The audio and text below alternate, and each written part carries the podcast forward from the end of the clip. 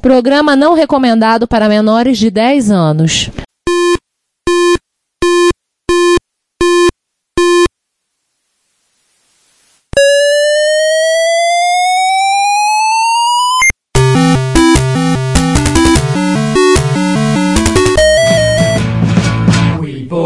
To help with your.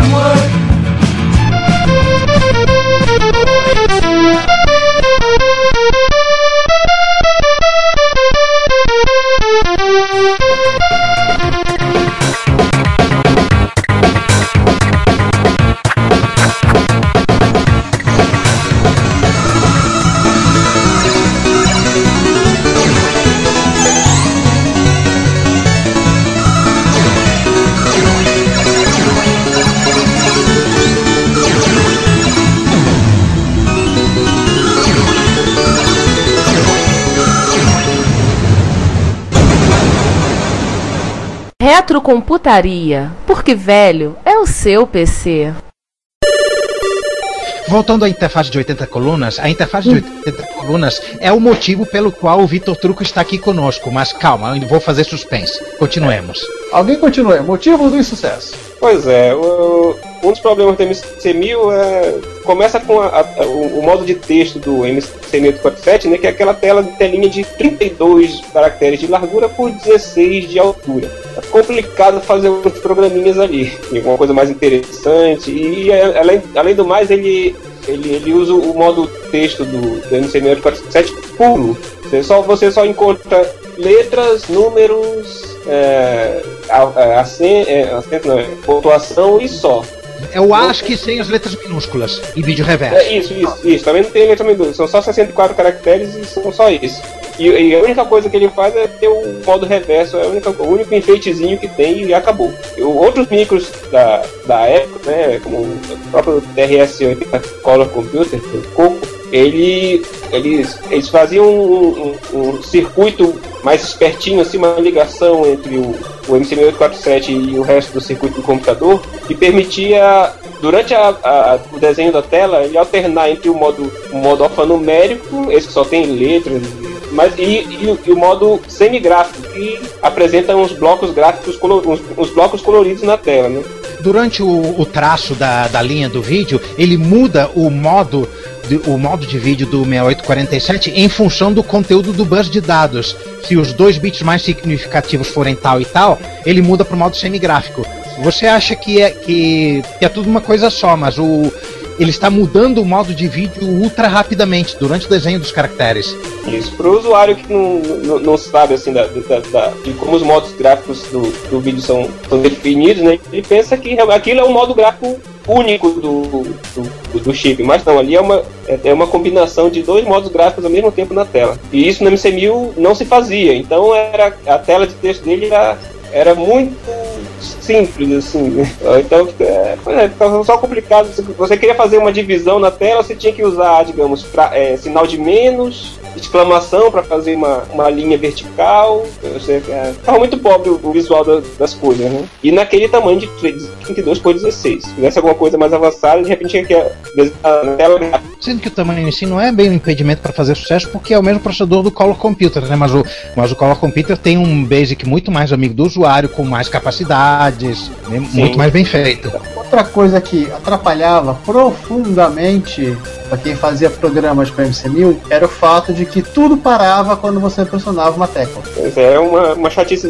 Isso é, isso, isso é uma. Está localizado no interpretador Basic dele. Eu localizei lá onde era o problema na busca de uma solução. né? Então eu consegui descobrir isso. É, em um ponto lá do, do interpretador Basic, porque continuamente ele tem que ficar lendo o teclado para saber se a pessoa apertou o Ctrl S para dar um pause, né?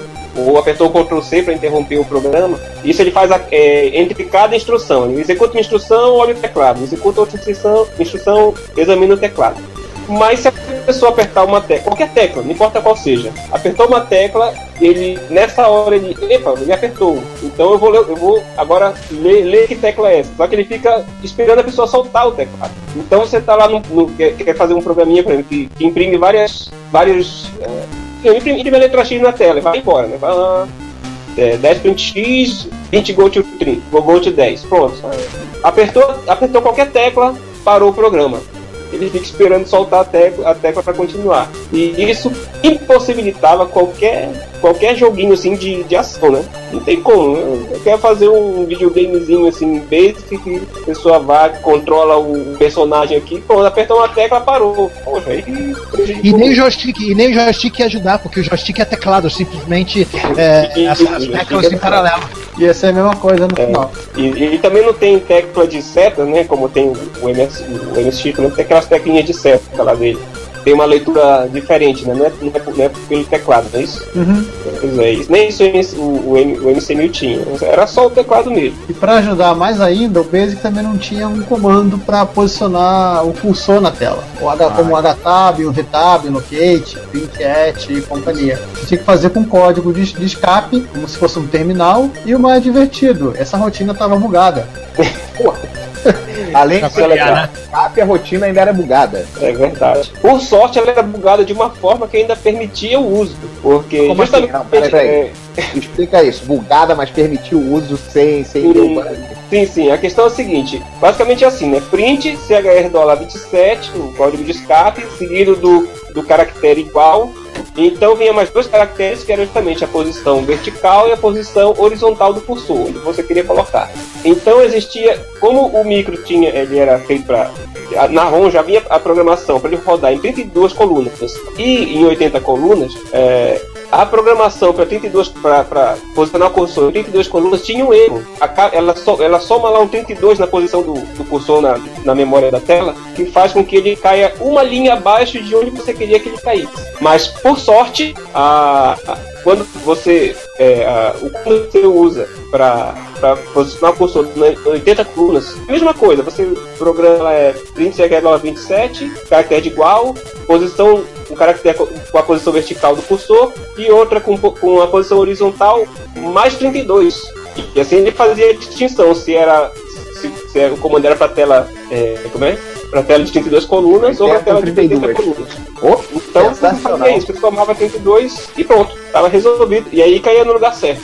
Ou seja, é, a, a ROM do bicho, na verdade, era um beta teste fabricado pelo Bill Gates, lançado como se fosse o Windows, né? Rapaz, era complicado ali. Complicado é humildade. E o pior também era o seguinte, que isso nem vinha no manual. Acho que por, por conta do bug, né, na, na, na posicionamento de pra 32 colunas, assim, por sorte, o posicionamento de 80 colunas funcionava no, no de 80 em 32 colunas, ainda bem.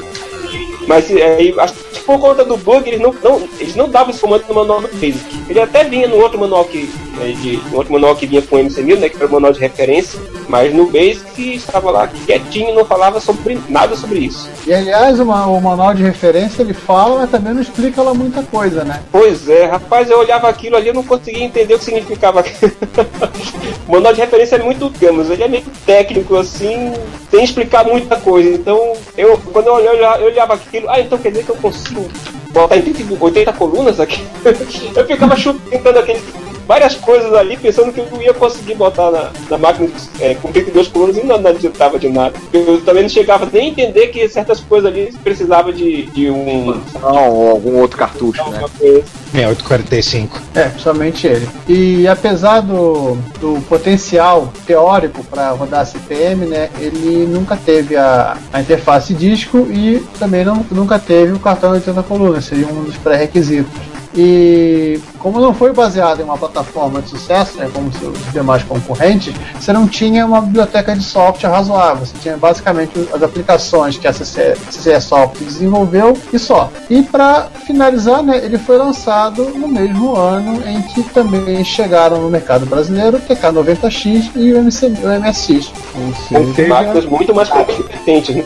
ou seja, Nat morto.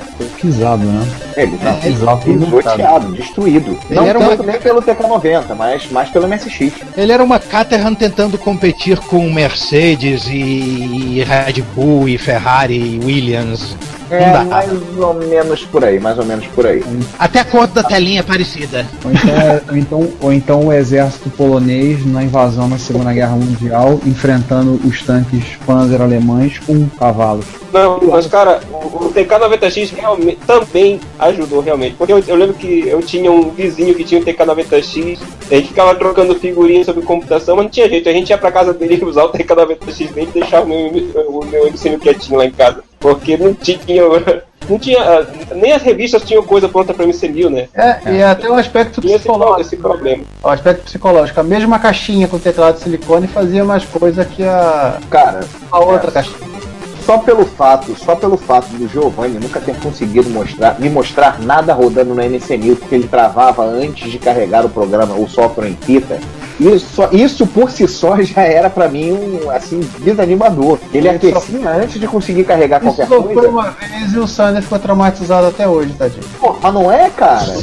O bicho aqueceu, teve que desligar. Não, não pode ligar mais não, porque ele tá quente, tem que esperar. Pô, pô, sem noção. Eu até usava, eu, eu- eu sentia que esquentava bastante, mas eu usava o meu direto assim, pelo menos comigo ele nunca travava, assim, eu usava. Esse não foi um problema que acontecia comigo, ele travava. Esquentava, mas travava não. E com tudo isso, a gente chama ele. Justamente porque ele é feio, porque ele é esquisito, porque ele é estranho. Ele é solitário, ele, ele, tem, ele sofre de autismo, não é muito social, mas a gente ama ele. É, e como é assim, a gente falou, né, a CC ela parou do nada de fazer o de fazer o micro e vários usuários essa coisa ficou no limbo, a internet foi acabou sendo o amálgama para reanimar o pessoal a fazer isso, né? O próprio Emerson com- começou a montar a wiki do MC1000 e é isso que vamos falar como o MC1000 chegou ao século 21. Hoje em dia. É, então, bom, enfim, é, eu, eu tinha esse meu MC1000, né? daí até que um, um belo dia, essa, a gente gostava dos micrinhos, então eu resolvi comprar um, um MC1000 que estava vendendo, não lembro se foi no Mercado Livre ou se, eu- ou se alguém que estava anunciando meio por fora, eu acabei comprando. E, e com isso eu comecei a, a retomar o processo de documentação. Já naquela época, eu, eu fiz um, de, um disassembly e em Basic para listar a ROM do MC1000, para tentar entender o bichinho e poder fazer alguma coisa mais, algumas coisas mais interessantes nele, né? Na esperança de que olhando a ROM dele eu conseguisse eh, alguns truques para fazer uma coisa mais interessante. Então eu retomei esse trabalho quando eu, tive aqui eh, o micro em mãos, né? E, pô, e, e- esse tempo foi, foi basicamente a base para começar o wiki. Botei lá a ROM, o meu trabalho de desassembly que eu vou fazendo lá mesmo on- é, online, né? E eu comecei a botar as- essas outras informações que nós fomos descobrindo. E documentando sobre os modos de vídeo.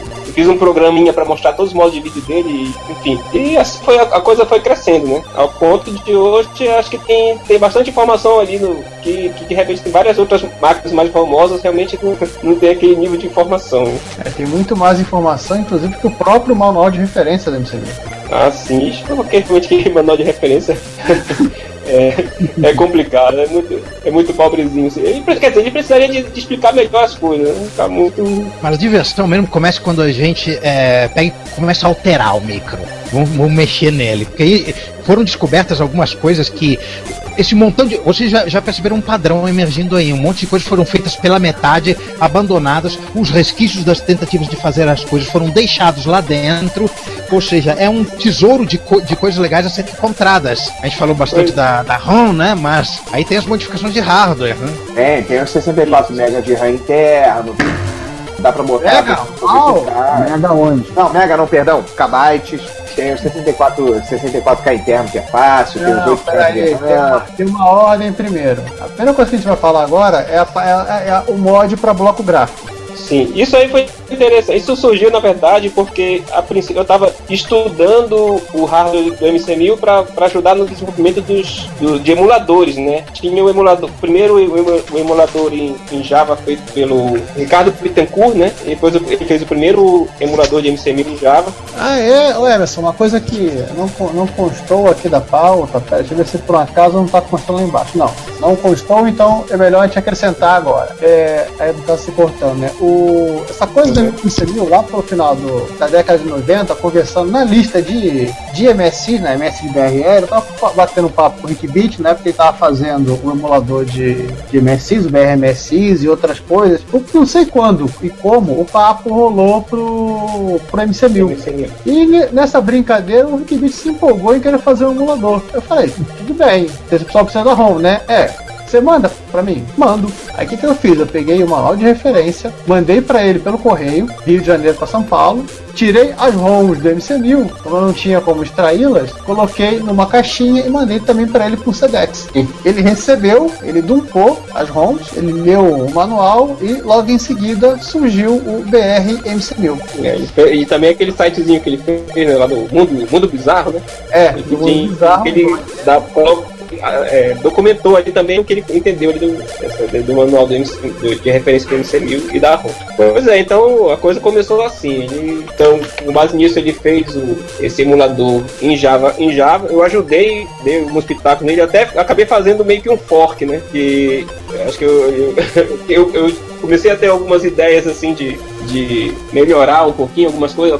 Inclusive, é, a emulação do MC6847, né? Do, do chip de vídeo dele. Do PS, do, não, PSG não, do VDG.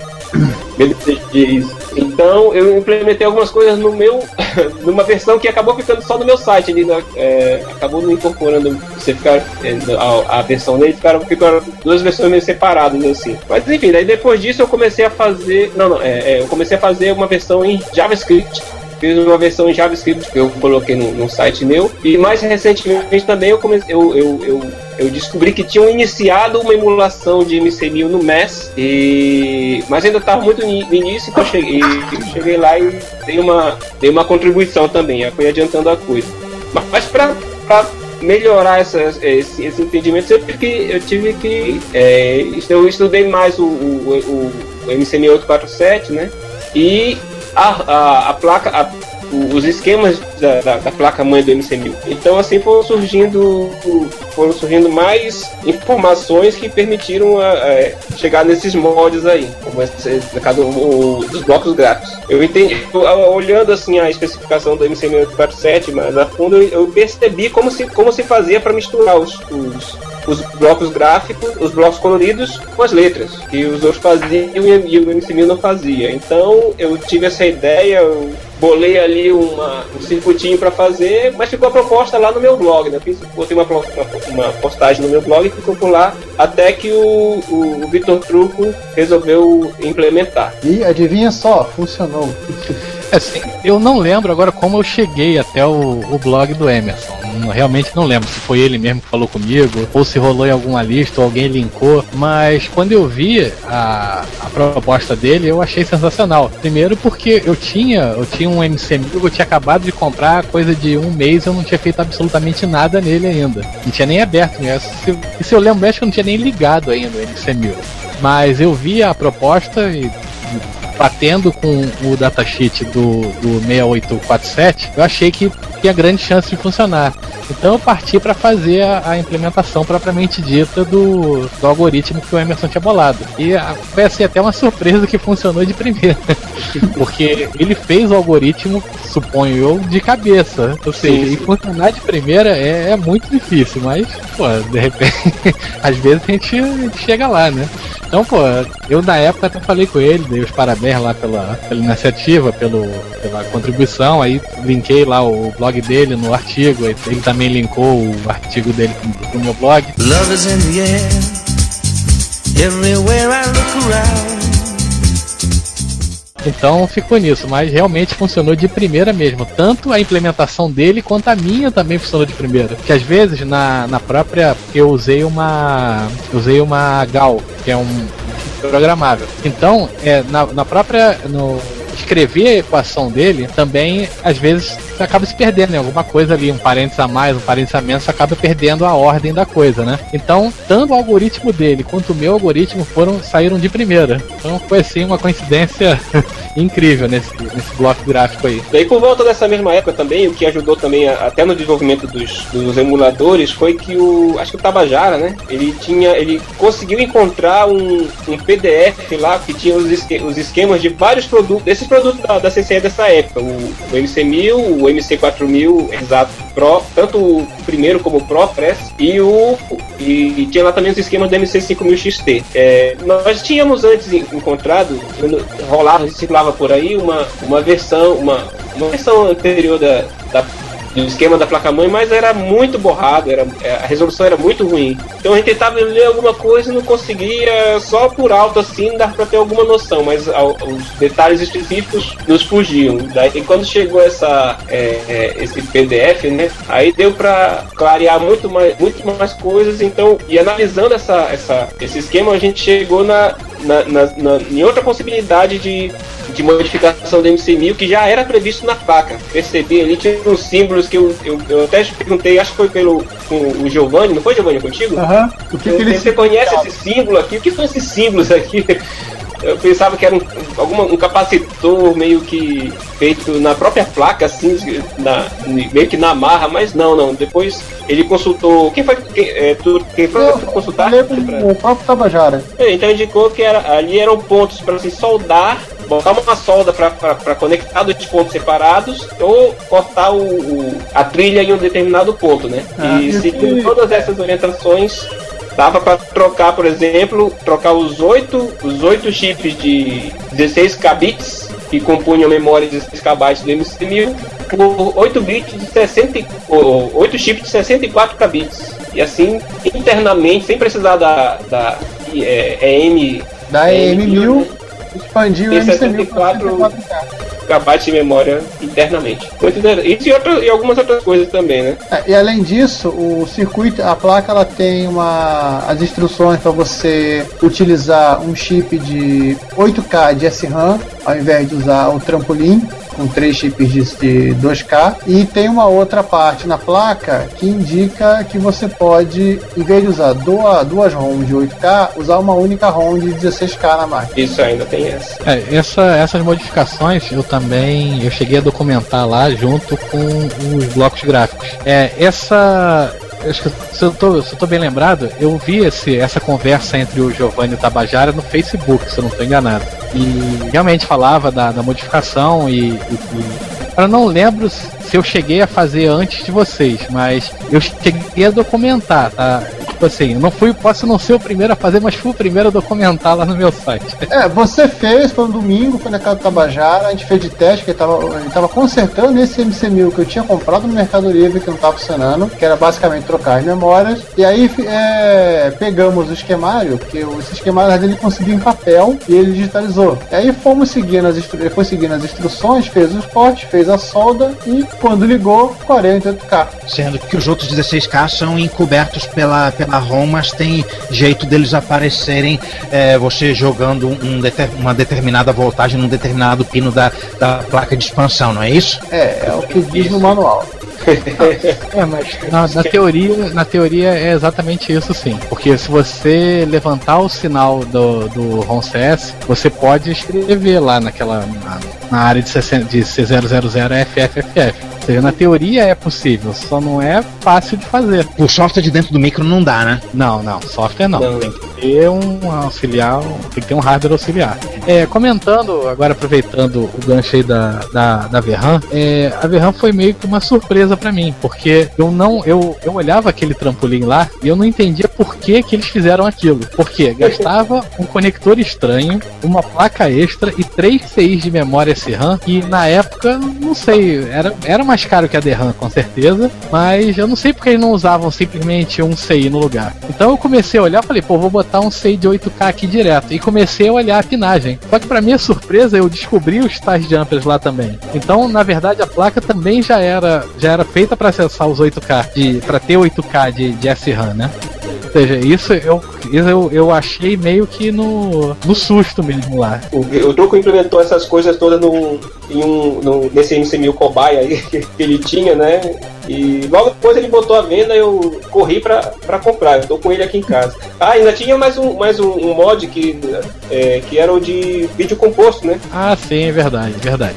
Que olhando a, a saída dele de vídeo composto, de a saída de RF dele, ela era até bem superior ao, aos micros da época. Bom, os micros baratos da época, que, que no caso do, do Expert Hotbit, por exemplo, a saída deles era melhor do que a MC. Mas comparado com, com o K90 K85, ela era muito superior. Só que isso também é, para modificar aquela saída especiente para vídeo composto era, era meio complicado de fazer, né? E teria muita alteração no circuito. Então, no caso do, do MC1000, eu optei por tirar a, o miolo do, do, do, RF, né? E colocar uma plaquinha nova dentro do, do computador. Só que tem um problema nessa, nessa história, porque o, o placa de circuito do, do RF, do MC, ela gera também o clock para o processador. Então, se simplesmente você tirar a placa e jogar fora, o computador nem funciona. Porque a maioria dos micros na época você podia tirar o, o miolo do RF e o computador continuava funcionando normalmente. Então, esse é o motivo pelo qual você não acha um cristal na placa. Exatamente, o cristal está dentro, da, dentro do modulador de RF. E dentro do mod substituto que você fez, que eu estou clicando aqui no esqueminha na sua página. Aliás, o mod que não tem na sua página é o de colocar uma, um marrom em vez de duas. Esse não, não, não tá lá. É, sim, porque esse acabou que eu não, eu não tinha uso imediato para ela, então acabei por optando pra, por não fazer. Porque esse até é outro... é uma, um mod meio inútil, né? Na verdade, não, a gente não ganha nada fazendo ele. É. Sim, é, eu teria feito ele se eu realmente precisasse de uma ROM, por exemplo. Porque ROM, ROM de 8K é usar duas ROMs na prática sai mais caro do que usar uma de 16 hoje em dia, né? Bom, na época provavelmente também, mas. E gasta menos energia também. Sim, sim. Mesmo no caso da Verran, né? Ele, ele não, não, não tem uma utilização assim imediata. Não sei que você resolveu fazer umas mágicas adicionais, mas é um chip só, não é aquele trampolinzão é, por cima da placa, melhor, melhora o, o, o, problema de aquecimento. É, porque justamente o trampolim está so, é, uma parte do trampolim está sobre os 80 e a outra parte está sobre um conjunto de chips de RAM. Sim, e ainda tem um problema aí. Da, esse mod da, da, do, dos 8 KB de, de VRAM, ele, ele, na verdade ele tem uma vantagem, que ele dá 2 KB a mais pra gente. A placa original de vídeo, a placa trampolim, ela realmente só tem 6 KB, o, o suficiente para montar uma tela, a tela máxima do, do, do, do 547. Enquanto que botando o chip de 8, a gente, de repente, o programador pode usar aqueles 2 KB, 2 KB no, no final da, da, da, da VRAM ali para usar alguma coisa. E aí começou um brainstorm, né? Que é, lá, no Facebook, que eu dei uma ideia maluca, você, o Emerson deu uma outra ideia maluca, o Vitor deu outra ideia maluca de juntar o princípio do, do, do, do mod de blocos gráficos, ou seja, de interferir né, na, na, na programação do 6847, aproveitando esses dois kbytes a mais de VRAM para poder fazer pelo menos, por exemplo, um paginamento, um scroll fino. Foi, foi. É, isso é uma coisa que a gente tava lá ainda dando sugestão, dando, tendo umas ideias assim, mas aí acabou ficando por. Ah, eu, ficou dependendo de uma resposta do Vitor, se não me engano, no final. Sempre é o Vitor que vai que, que, que, implementa as coisas, né? Então fica complicado, né? Não, ele, ele, cubra às vezes bastante, mas. A ideia ah, eu... tá lá, uma hora sai. É, eu costumo dizer o seguinte, que eu tenho uma roda, tipo aquela lá do Silvio Santos, que a gente vai rodando.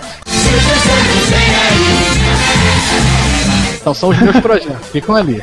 Aí todo dia de manhã eu pego e rodo essa roda. Aí um dia cai o projeto, outro dia cai outro. Aí por isso que eu vou trabalhando um pouquinho, um pouquinho no outro, e assim a gente vai indo, tocando os projetos. Ah, mas pior que isso, é, bom, fora o fato da, da roda realmente não existir, mas eu funciono assim mesmo, sem, sem brincadeira. Eu, eu acho que eu tenho que pensar um monte de coisa ao mesmo tempo para funcionar bem, entendeu? Aí eu tenho várias coisas que eu vou tocando meio que ao mesmo tempo. É. Pô, daí assim, ainda quanto ao, ao, hardware, né, digamos, outra coisa que está que tá em voga aí é justamente o projeto que está também em mãos agora do, do Victor, né? Que é o que, como eu disse antes, exatamente o motivo dele estar aqui. Um pouco antes de gravar o episódio, o Vitor Turco vai e me implementa um MC1000 em FPGA com a famosa interface de 80 colunas que não existia. Ele cumpriu a promessa que a CCE deixou de cumprir, senhoras e senhores. Olha, existe trilha sonora pra cumprimento de promessa aí?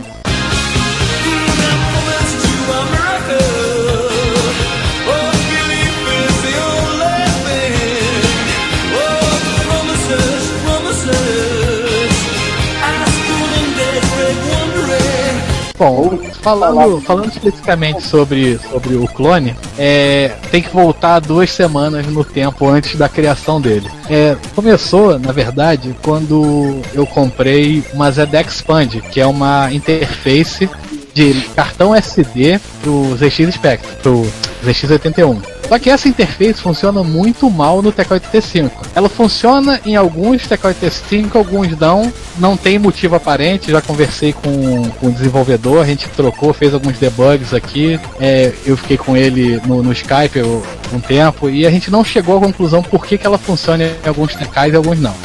Então eu estava insatisfeito com a ZDX Expand, apesar de eu considerar o autor pô, um cara 100% gente boa, o Charlie Hobbs. Bom, enfim, então eu queria partir para minha própria solução de carregamento pro ZX81 TK85 nesse caso. Então eu comecei a, a estudar um, um shield USB e optei por implementar uma saída, é, uma interface com um pendrive para ler os arquivos a partir de um pendrive porque ninguém tinha feito ainda. É, bom, só que fazer isso no micro real é muito chato, porque você tem que ficar mudando a ROM, que eu tava alterando a ROM, né, no caso. Tem que ficar alterando a ROM, gravar ou ter um emulador de ROM e subir num chip para testar a interface. Então, o primeiro passo que eu fiz foi implementar um ZX81 compatível em FPGA, na placa de desenvolvimento Altera DA1. Então, eu peguei, implementei, testei, fiz o a minha interface de, de leitora de pendrive, depois virou o Blue Drive, né, foi o nome oficial que, a gente, que eu estou usando agora, e concluído, tá tudo bem, rolando, tá tudo 100%, só falta fazer as placas para ela. Aí pronto, ponto, morreu a história do, do Blue Drive. Em determinado momento, é, eu vi uma conversa do, do próprio Emerson com alguém que agora não tô lembrando no Facebook, falando sobre um, uma possibilidade de implementar, é, se eu não me engano, a Div MMC, ou qualquer leitora de MMC de Spectrum pro MC1000. Aí eu, eu, eu meio que pensei, pô, eu já tenho parte do código no, em FPGA para fazer o MC1000 e tem todo o know-how para fazer um Blue Drive para o MC1000. Então, por que não juntar essa coisa? Só que eu parti do mesmo princípio. Do mesmo jeito que era, seria inviável testar no MC1000 real, eu queria fazer um clone na placa de desenvolvimento para partir daí eu começar o desenvolvimento da, da do Blue Drive para o MC1000. Então, a coisa assim tomou uma certa proporção, porque quando eu anunciei que um clone funcional, que aliás o, o Emerson me ajudou em muita coisa coisa, porque algumas coisas são tão esquisitas que eu não tinha a menor ideia de como funcionava. Então, praticamente, o wiki dele foi pô, meu livro de cabeceira nesse, nesse projeto. E a partir do momento que ele estava funcionando, aí o pessoal começou a dar as ideias. Pô, e o cartão de 80 colunas? E a interface de drive? Eu falei, pô, a interface de drive eu vou resolver com o, o Blue Drive. Mas, e o cartão de 80 colunas? Aí o Emerson já tinha me passado alguns projetos de coisas semelhantes que usavam o 6845 e de alguma lógica, agora o Emerson pode me corrigir que agora eu não estou lembrando, que ele tirou da, da ROM, não foi isso, Emerson? Uh, não, é eu, eu, meio que analisando a. Não foi nem a ROM, na verdade. É, quer dizer, não, é parte da ROM, que, que na ROM já, como nós, nós dissemos, a ROM dele já tem a programação necessária para trabalhar com 80, com 80 colunas, desde que a placa esteja lá. Então, ali já tinha, por exemplo, o código que configurava o, o MC6845, né, o controlador de, do, do, monitor, que, que estaria na placa, usando os, jogando valores nos registradores dele e usando determinadas portas. Isso é uma coisa também que a, a, a, a placa de 80 colunas ela tinha que fornecer aquelas portas específicas para se comunicar, para os 80 se comunicar com o MC6845 que estaria lá dentro da placa. Então essas informações eu fui passando pro truco assim, sobre o que tinha na ROM e, essa, e, e o que o MC1000 esperava, que, que, que, que, o comportamento do MC1000 esperava da placa, né? E essa informação eu fui passando para ele e a gente foi ele foi lá desenvolvendo e se ele me perguntava alguma coisa que eu podia responder, eu, eu procurava responder ou, ou pesquisar um pouco mais para responder mais tarde. É, então, baseado na- nas informações do Emerson, na verdade o que eu fiz foi, apesar de ser um cartão de 80 colunas, é um cartão de 80 colunas inédito, que ele não existiu na verdade. O que existia na ROM era um suporte para um, um cartão de 80 colunas. Mas esse cartão mesmo, de fato, foi eu quem desenvolveu, em, no caso, em VHDL. É, mas nada impede hoje, por exemplo, de eu construir o, o código, construir um- uma interface mesmo de fato e plugar atrás do, do, do MC1000. Nesse caso você vai continuar usando o FPGA, mas ela vai implementar tudo menos o MC1000 em si, só a parte de 6845, né? Sim, na verdade, o 6845 de um cartão de 80 colunas é uma coisa muito simples. O problema é que eu não tinha o menor conhecimento de um 6845 até eu começar a estudar de fato. Mas ele, na verdade, é o seguinte: ele é um gerador de vídeo que precisa de uma VRAM. Então, é, um pouco mais atrás você tinha perguntado sobre a VRAM do, do cartão de 80 colunas, ela realmente ela é completamente independente da VRAM do, do MC1000. E no caso, essa VRAM ela é externa e o cartão gera o próprio vídeo. Ou seja, então eu, eu tenho bastante certeza que se existisse de fato um cartão 80 colunas para o MC1000, iria ter um conector de vídeo onde você plugaria o seu monitor nele e não no micro.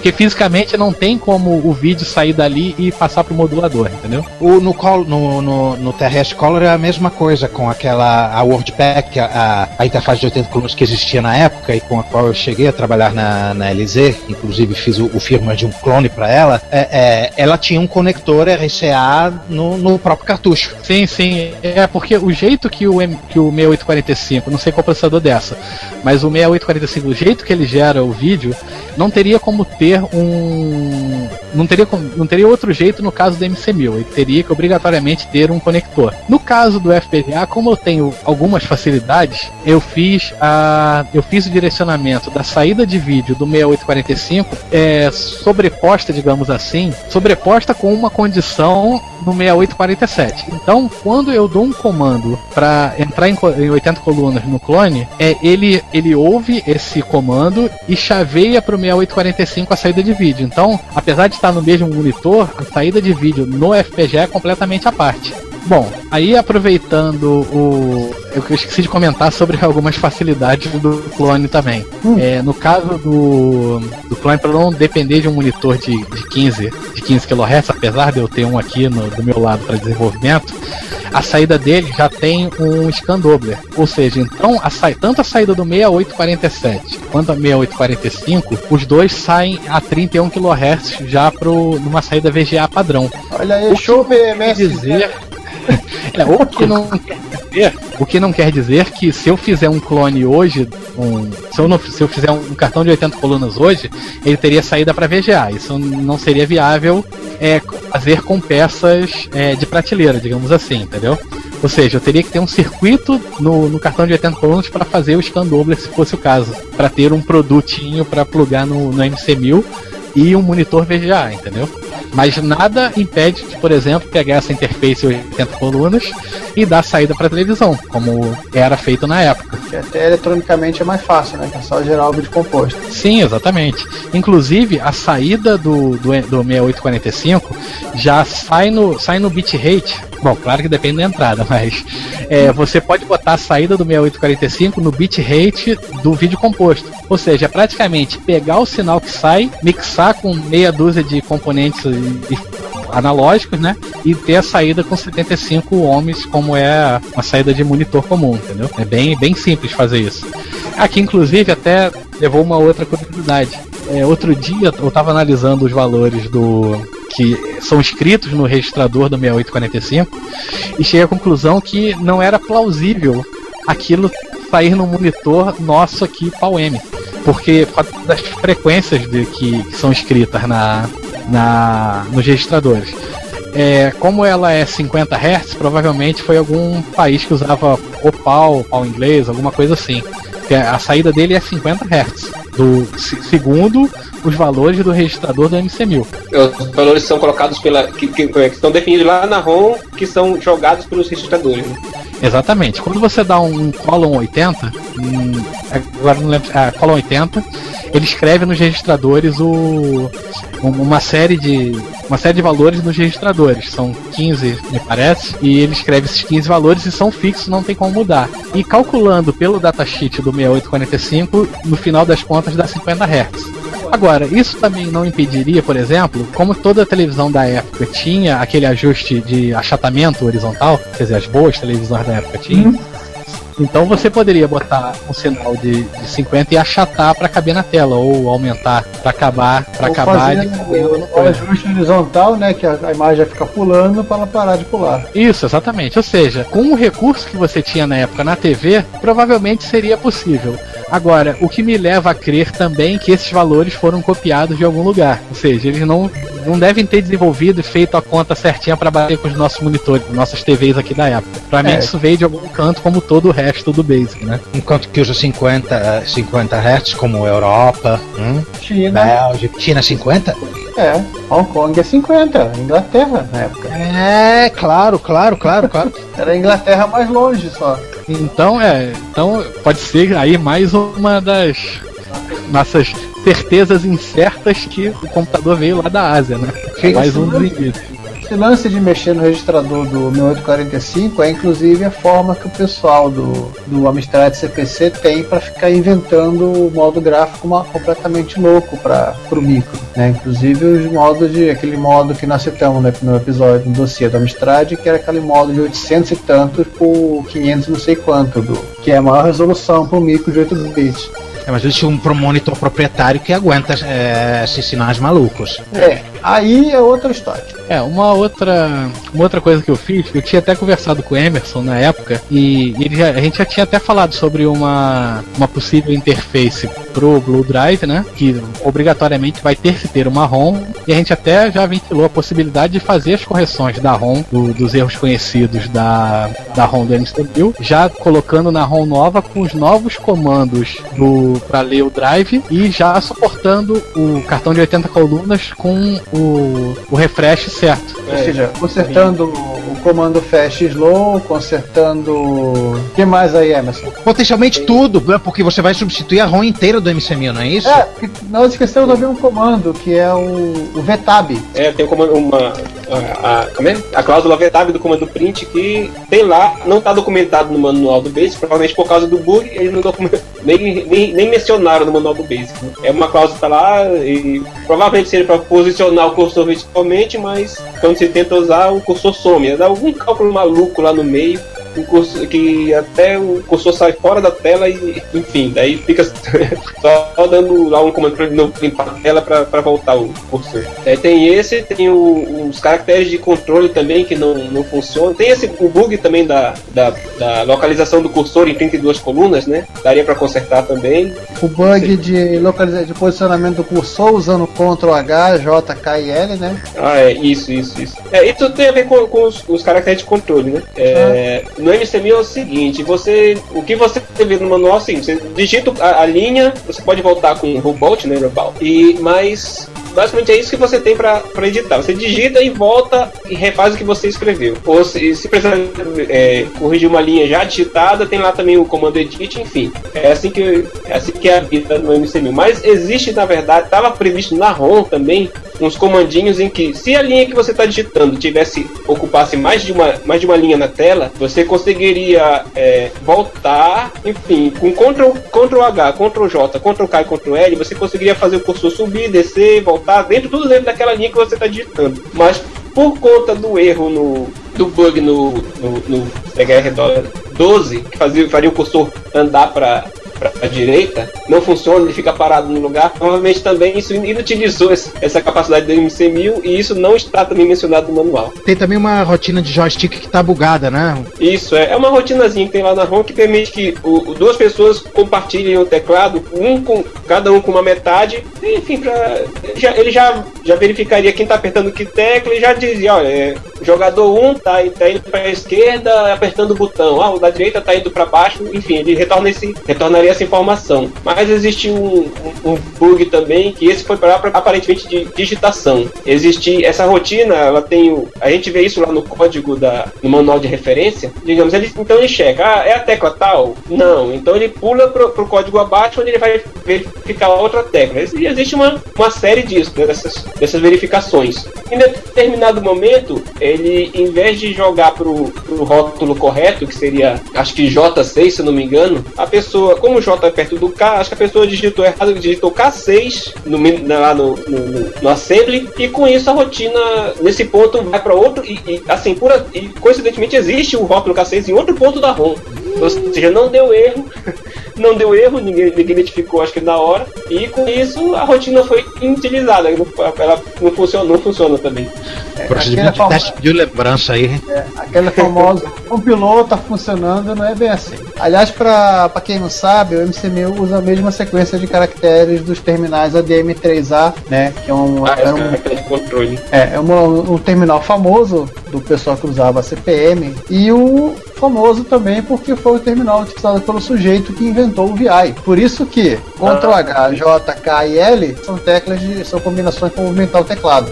Quem é for usuário de VI já sabe que tem, inclusive para que lado cada teclinha aponta. É, eu tava precisando falar isso outro dia para explicar se meus alunos vão saber falaria isso na próxima aula. Ah, por que, que é Ctrl JK? É, eu tava tentando dar uma noção básica de VI para eles para poder se virar. Então, se VI.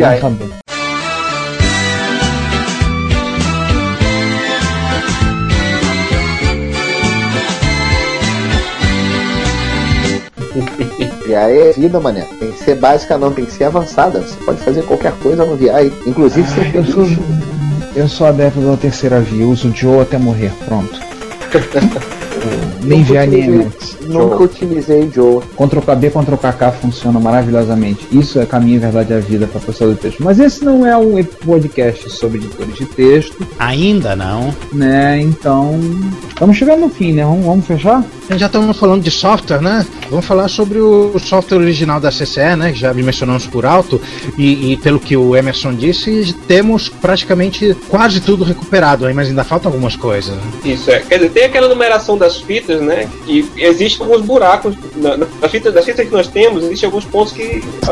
que nós não temos né, na, na, nessa sequência. E como eu falei, quatro. tem. Hã? É só isso, são, são, são pouquinhas, são pouquinhas. um pouquinho. Quer dizer, também não sabemos se existe alguma fita além da F30, né? Que é a, que é a, que é a última que nós temos, é F30. Não se sabe se existe uma F31, é. F32. E como nós, nós consideramos que, como a partir do F seria da metade do troço, ah, os jogos viram aplicativo, a gente considerou que F1 e F15 são os jogos, e temos todos já, e do 16 ao 30 são os aplicativos. As que estão faltando, F16, F17, F23 e F29. Eu como é que eu fui achar que uma dessas quatro aí era um programa de imposto de renda? E está em aberto. Na verdade, eu nem sei se, é, se essas fitas numeradas Uh, elas, elas foram feitas pela CCE. Acho que a CCE só fez a, a, aquelas fitas de 50 programas, que eram curtinhos e coisa. Não, essa, essas todas, a 16 e companhia, elas eram da, da própria CCE Software, inclusive com um manualzinho que infelizmente eu perdi. Cada fitinha de aplicativo vinha com um manual dobrado para caber dentro da fita com as instruções do mesmo. Uhum. E uma coisa importante, né? o nome para carregar fita, o programa, diferente do, do TK90X, por exemplo, TK90X você salva o programa com o nome, daí você carrega pega load, abre e fecha aspas, pronto. Daí ele vai pegar o primeiro programa que tiver ali na, na bitola, na fita, né? No MC1000 não, você salvou o programa com o nome, você tem que carregar o programa com o nome. Então se você esqueceu o nome que você salvou, você nunca mais consegue recuperar aquele programa que é, você salvou ali. todas as combinações de seis letras e caracteres alfanuméricos possíveis e imagináveis. É verdade. Quer dizer, isso era a situação anteriormente. Eu depois também analisando a, a ROM, eu consegui descobrir um jeito existe uma. A, a, rotina de carga dele tem duas partes, né? A primeira parte que lê o, o cabeçalho, digamos, até o nome e, e, o, e, o, e o, tamanho do, do, arquivo que ele vai ler, e depois vem os, da, os, os, os, dados em si, né? Os bytes. Então eu descobri que ele faz uma, é, ele, é, ele faz uma pausa entre esses, entre esses dois momentos aí. No caso do vez que ele leu a primeira parte, volta lá para uma parte do, do interpretador que verifica se o nome é igual ele vai saber se vai continuar ou não. Daí, for continuar, ele chama a segunda parte. Então, a gente pode chamar essa, essa, essa rotina e ele. Então, ele vai ler o nome do arquivo na fita, guardar num bufferzinho lá, num, num, numa posição de memória e vai retornar. Então, fiz um programinha em Basic rápido que chama essa rotina e imprime o que ele, o que ele leu. Então, nós já temos como recuperar o nome de um arquivo salvo no MCDIL para a pessoa não poder recarregar um, um, programa cujo nome ele esqueceu de como, como salvou. É, isso eu já tive de problema fazendo teste aqui em casa. Eu tava. Eu esqueci que eu tinha que botar o nome do aplicativo do, do, do programa e eu botava load e não carregava bosta nenhuma. Depois descobri que eu tava dando load com o nome errado ainda por cima. Ainda bem que continuava não carregando nada. Aliás, uma coisa do Basic do, Basic do MC1000 é que ele tem o load, ele tem o save, ele tem o load asterístico e o save asterístico salva o conteúdo de uma matriz. Isso é uma coisa que eu nunca vi em nenhum outro Basic e é a única forma de você gravar dados variáveis, armazenar em algum lugar. Isso. E ele tem apenas um comando para carregar programa binário, o tload. Mas ele não tem um tsave. Ué, e como é que você salva é. binário? Ah, você usa magia negra. Tem que usar o montador? Ou, ou, ou, tem que usar o debugger? Você tem que usar o debugger para salvar. Hum, delícia isso. Uma alegria, hein? É verdade, é verdade. E o Teload, assim, que é a suspeita pelo qual você viu foi feito, é, tem, tem como função ser um videogame, é o fato de que o Teload, durante a carga, ele literalmente explode com toda a área da RAM, do começo da RAM, da RAM top, que é onde estão todas as variáveis do Basic tá nem aí. É, aquela questão da, como eu falei, das, das personalidades do Basic, né? Ou do, do MC1000, uma, uma é máquina Basic, a outra é máquina, a maquininha de jogos. Quando ele quando carrega um programa com payload, a, a, o espaço onde ficam as, as variáveis usadas pra, pelo interpretador Basic para controlar o seu funcionamento são sobrepostas pura e simplesmente pelo, pela, por, varia, como é, por, por comandos enfim, informação do, do jogo, né? Então não pode. É só, só duas observações aqui que eu esqueci de ah. falar.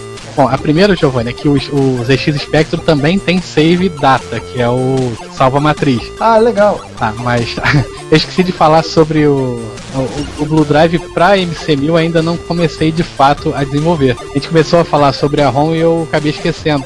É, no caso da, da Honda MC1000, ela tem um espaço no final. No caso, a gente vai usar para criar os novos comandos do MC1000 para carregar a partir do, do pendrive.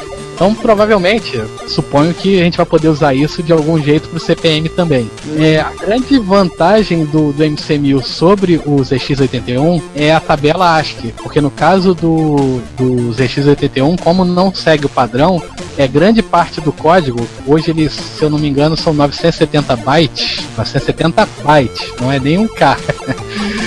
é, grande parte desses 970 bytes é uma tabela de conversão de, de caractere de ZX81 para ASCII e vice-versa para eu poder interpretar o diretório, por exemplo, de um jogo. Então, então eu pegando, é, já que o, o, MC tem grande parte dos caracteres, se não a maioria, já em ASCII, eu não vou precisar de uma tabela de conversão. Então, provavelmente, esse código vai caber todo no final da ROM do, do MC1000 hoje. Ou seja, manteremos o MC1000 como é hoje e mais as rotinas novas de, de carregamento. Porque no caso do, do TK-85 eu matei de fato é, os comandos save e load de cassete eles não funcionam para cassete, só funcionam no pendrive. E os comandos que eram para impressora, eu, eu transformei o espaço deles em novos comandos. Por exemplo, comando que era lprint, se eu não me engano, que era para imprimir, imprimir uma linha na impressora, virou o comando cat, por exemplo, que é para mostrar o diretório. Ou seja, isso não vai precisar acontecer no MC1000. É, no MC1000 a gente provavelmente vai poder. Tem lá a tabelinha do, do, é, de execução dos comandos, né? Então a gente vai poder desviar, por exemplo, o comando load é, para um, um, essa área vazia lá no final da ROM e ali botar uma programação para ele verificar. Bom, então é load, digamos, é, começa com um caractere diferente, assim, load. É, eu tinha até falado com o truque, né, botar um, é, a seta para cima, que é como se fosse um circunflexo. Load circunflexo alguma coisa. Então a gente pode verificar se, se tem esse circunflexo ali. Se for, a gente sempre sabe que é, é um comando pro Blue Drive, né? Se não, a gente joga de volta para a rotina normal do, da ROM do, do Basic e interpreta o comando load para fita normalmente, para poder fazer essas adaptações sem, per sem perder o que já tem. Isso é, e somando a isso, como a gente já tinha falado, a ROM corrigida, né? Com, as, com aqueles patchzinhos aí da, Tem aqueles pequenos. É, pra Ah, ele de joystick, aquelas coisas. Aqueles pequenos bugs irritantes. Aliás, uma coisa que em Emerson a gente acabou pulando aqui na hora de contar.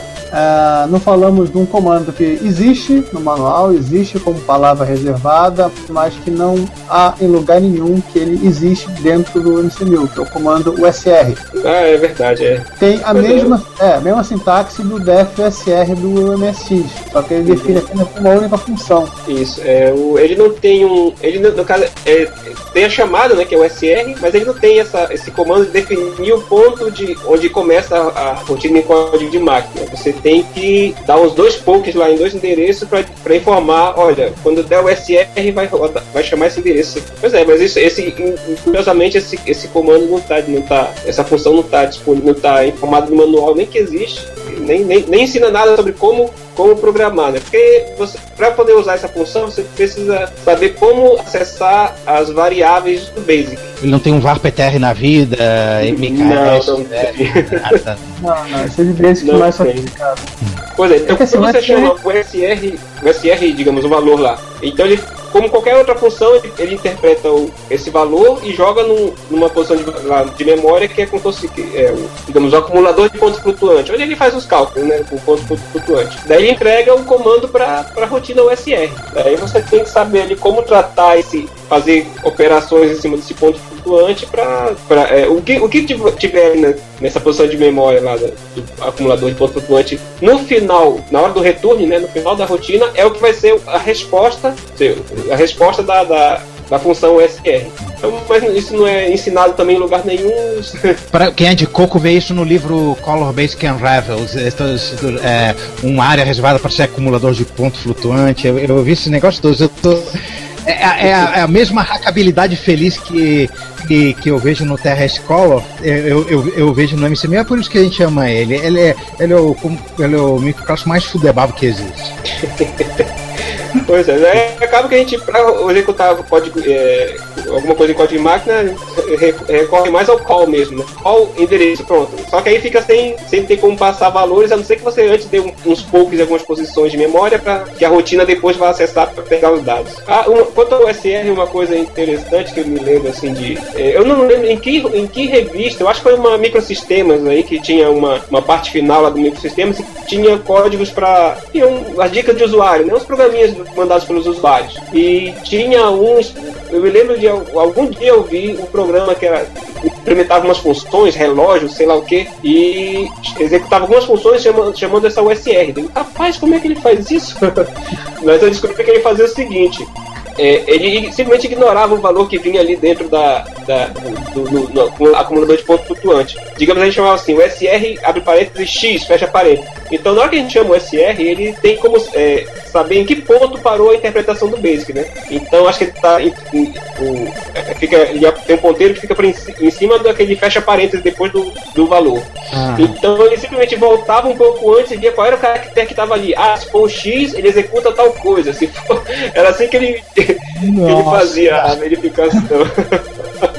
Era curioso, não era coisa, não era pelo valor que estava ali, era só pela. Ele via a variável que foi informada ali e com isso ele de- decidiu o que O fazer. Isso, isso. Aliás, eu tô querendo ainda achar essa, de novo essa revista, mas ainda não, não encontrei esse. Eu acho que é uma microsistema. né? Isso tem cara de Até agora eu não consegui encontrar. Aqui eu tô dando agora uma, uma corrida rápida nas palavras reservadas do Basic do MC1000 e eu vi que a gente já falou de todas elas. É, uma coisa também sobre o Basic, rapidinho, é que é, um tempo desses eu procurei é, algum código de, de Basic, assim, é, de- desassemblado, digamos assim, né? Eu encontrei lá um Basic antigão, acho que era até do Altair, não era? Tu, tu lembra, Giovanni? Acho que eu, eu É, falei, você tinha encontrado um trecho disso, era um computador da Alemanha Oriental, baseado nos 80, que você tinha encontrado um trecho parecido, principalmente da rotina de ponto flutuante, lá, Uhum. com comentários Isso, é legal. isso. E a gente fuçando mais um pouco, conseguimos achar código fonte de Basic do Altair, que tinha uma comentar trechos parecidos com aquilo. Isso, a sequência dos, a sequência dos, de, de comandos era, era a mesma. Então, aparentemente, se bem que isso vem, acho que vem desde o do Basic do Altair, tem uma, uma coisa que vai só sendo repetida, né, e modificada aos poucos. Então, acho que É, ele, foi o, ele foi o primeiro software de, de, de, de microcomputador a, a ser pirateado, né? Tanto que o, o Bill Gates deu aquele famoso chilique, né? Que roubaram a Aham. filita de papel. Esse E- assalto foi o que deu origem, a um- deve ter dado. Esse Gates deve ter tido milhões de filhos do mundo afora. Aham. E aliás, o... eu descobri que realmente faltou um comando aqui pra gente citar. E já é até uma, uma deixa pra gente dar uma encerrada no episódio, que é o comando exit. Exit.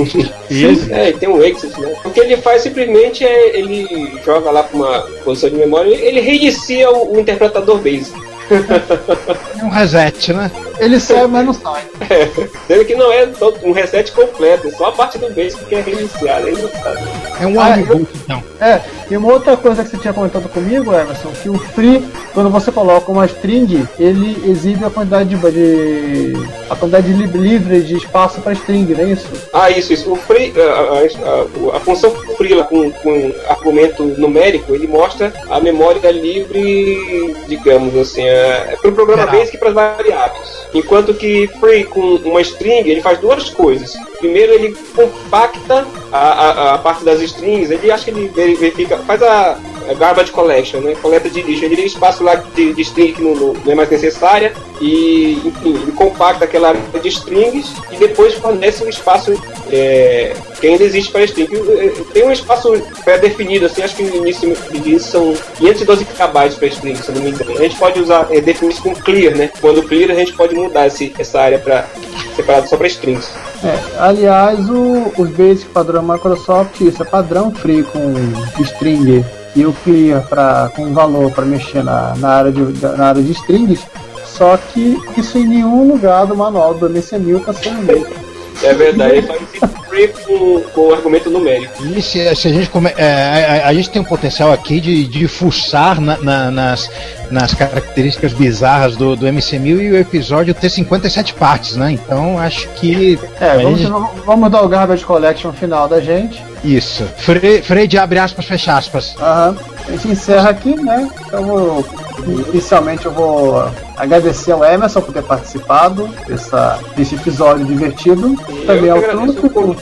Também agradecer ao Truco, foi o mesmo. E também E pela- agradeço aí mais uma E, participação. pela, e pelas pulsações no rádio. E uma coisa que, antes só para se encerrar e deixar os outros falarem também, a primeira foto do MCM, da placa-mãe do MCM na internet, ela é da minha autoria e ao mesmo tempo não é uma foto. Alguém tinha me pedido uma cópia do. uma foto dessa, desse, desse cara, uma placa para exibir, não lembro onde, e não tinha câmera digital na época, nem tirar uma foto depois de passar no scanner. Eu simplesmente peguei a placa-mãe e coloquei ela no scanner.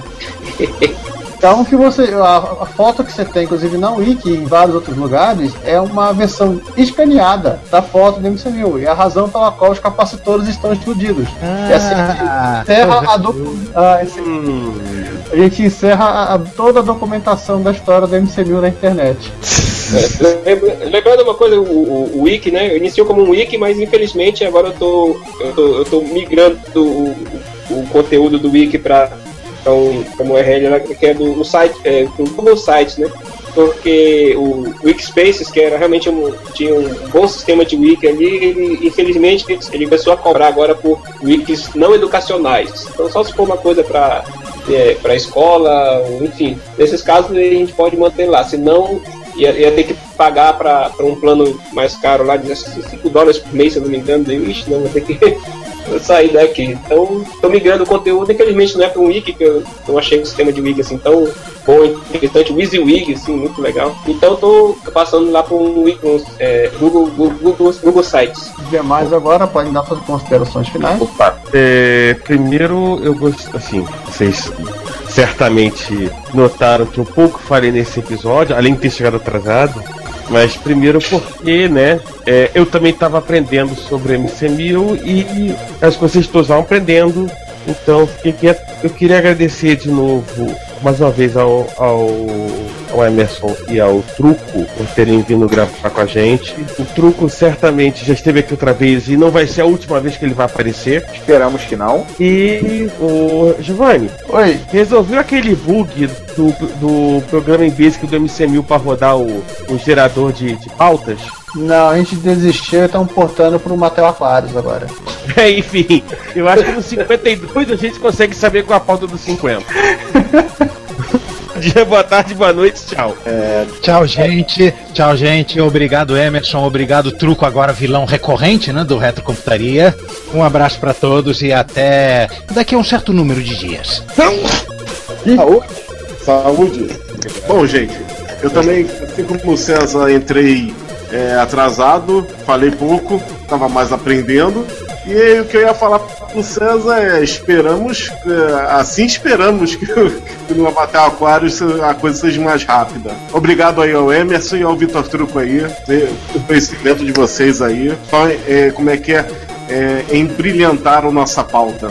Obrigado e até a próxima. Farei, farei minhas as palavras de todo mundo, então obrigado Emerson, obrigado Vitor por terem participado, obrigado a você que tem ouvido a gente e tá, os nossos votos como podcast, vocês continuem nos ouvindo para agora a entrada do quinto ano do Rap Computaria em 2015 seja um maravilhoso ano para todos nós.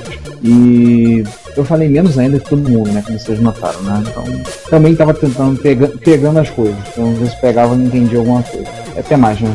Abraço, tchau. É, enfim, é, pois é, então agradecendo novamente o convite, assim, tendo essa chance de passar essas informações assim, para as pessoas interessadas em, em micros antigos, né? Pessoal vendo assim, de repente que o MC1000 às vezes estão. As pessoas às vezes tiveram uma, uma experiência frustrante com o bichinho, coitado. Eu lembro que até o, o, o, o Divino Leitão ele falou que tinha dado um, Depois que a CCE é, abandonou o projeto, falou que ele podia ficar com tudo, né? O computador, a televisão, enfim. Ele ficou lá com as coisas e acabou dando MC1000 para um. Acho que um sobrinho dele. Mais tarde, quando ele soube o menino tinha enterrado o computador no quintal, tava estragado já, não precisava mais ficar, peraí. Como assim enterrado no quintal? No, no quintal? Rapaz, foi que contou. Você tem que perguntar pra ele numa próxima oportunidade. Tem que pegar o indivíduo pra contar essa história. Ele, conta, ele já contou essa história, mas ele não é o único caso de enterrar micro em quintal, não. Não, há precedentes. Gente, qual o sentido disso? Cápsula do tempo? Mas a cápsula do tempo, o nome já diz, a coisa vai dentro da cápsula. Não, é Olha, tesouro do pirata. Olha, foi o menino, né? Foi o sobrinho dele, parece aí. cabeça de criança, sabe?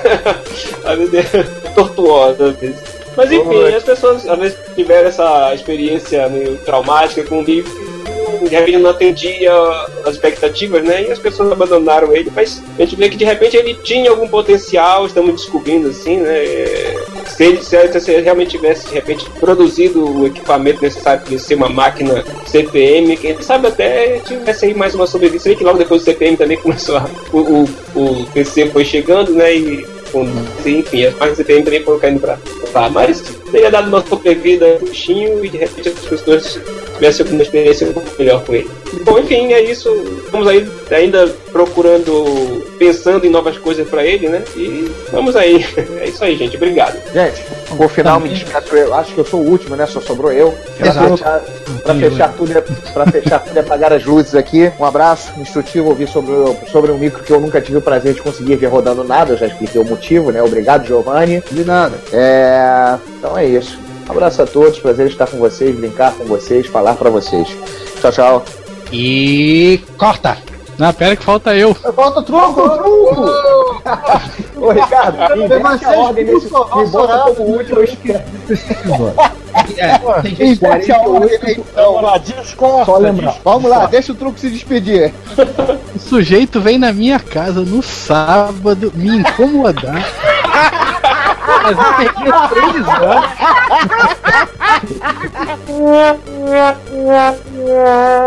Eu podia estar aqui desenvolvendo o clone aqui do, do, do Blue Drive no MC1000, mas tô aqui gravando, mas tudo bem. tem.